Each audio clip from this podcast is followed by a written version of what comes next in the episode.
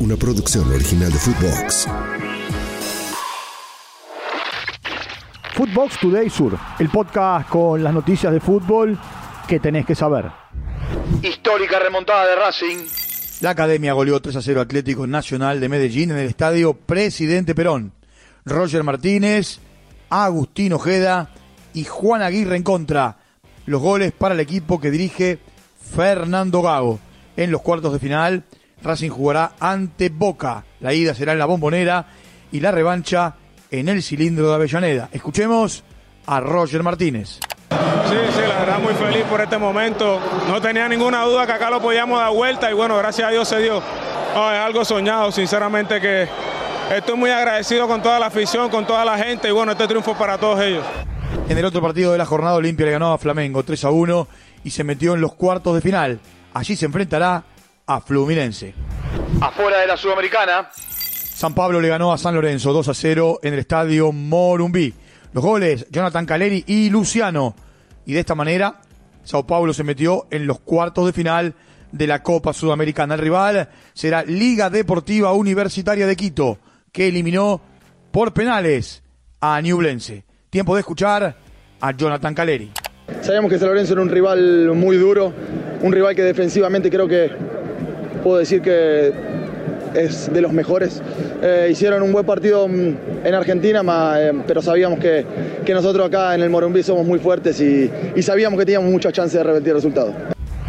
En el otro partido de la jornada, América de Minas Gerais le ganó 4-3 por penales a Bragantino, después de empatar 3-3 en los 90 minutos. El rival de América de Minas Gerais será Fortaleza en cuartos de final.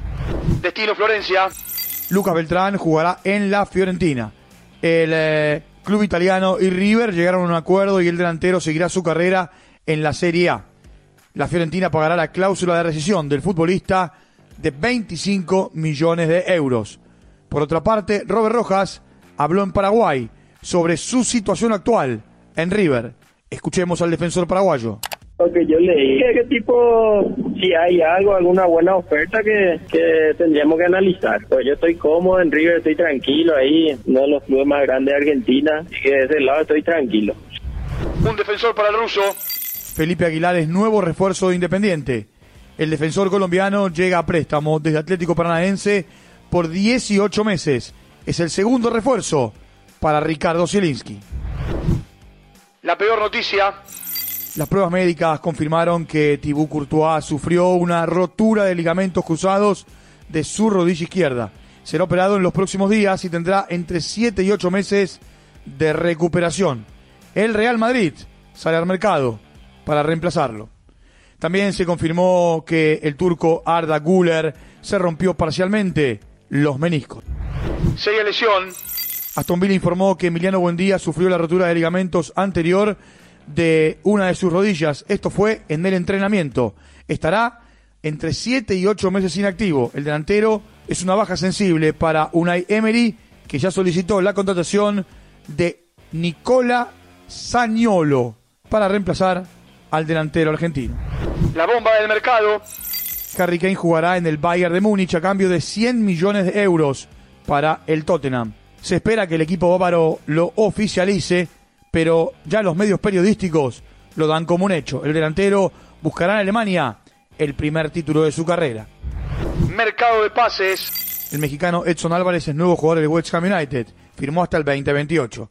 Gary O'Neill es el nuevo entrenador del Wolverhampton en reemplazo de Julen Lopetegui. Lille hizo oficial la llegada del argentino Ignacio Miramón con contrato por cinco temporadas. Lautaro Martínez deja Lanús y es nuevo arquero de Talleres, mientras que Gremio anunció la renovación de Walter Kahneman hasta junio del 2025. Footbox Today Sur. Una producción original de Footbox.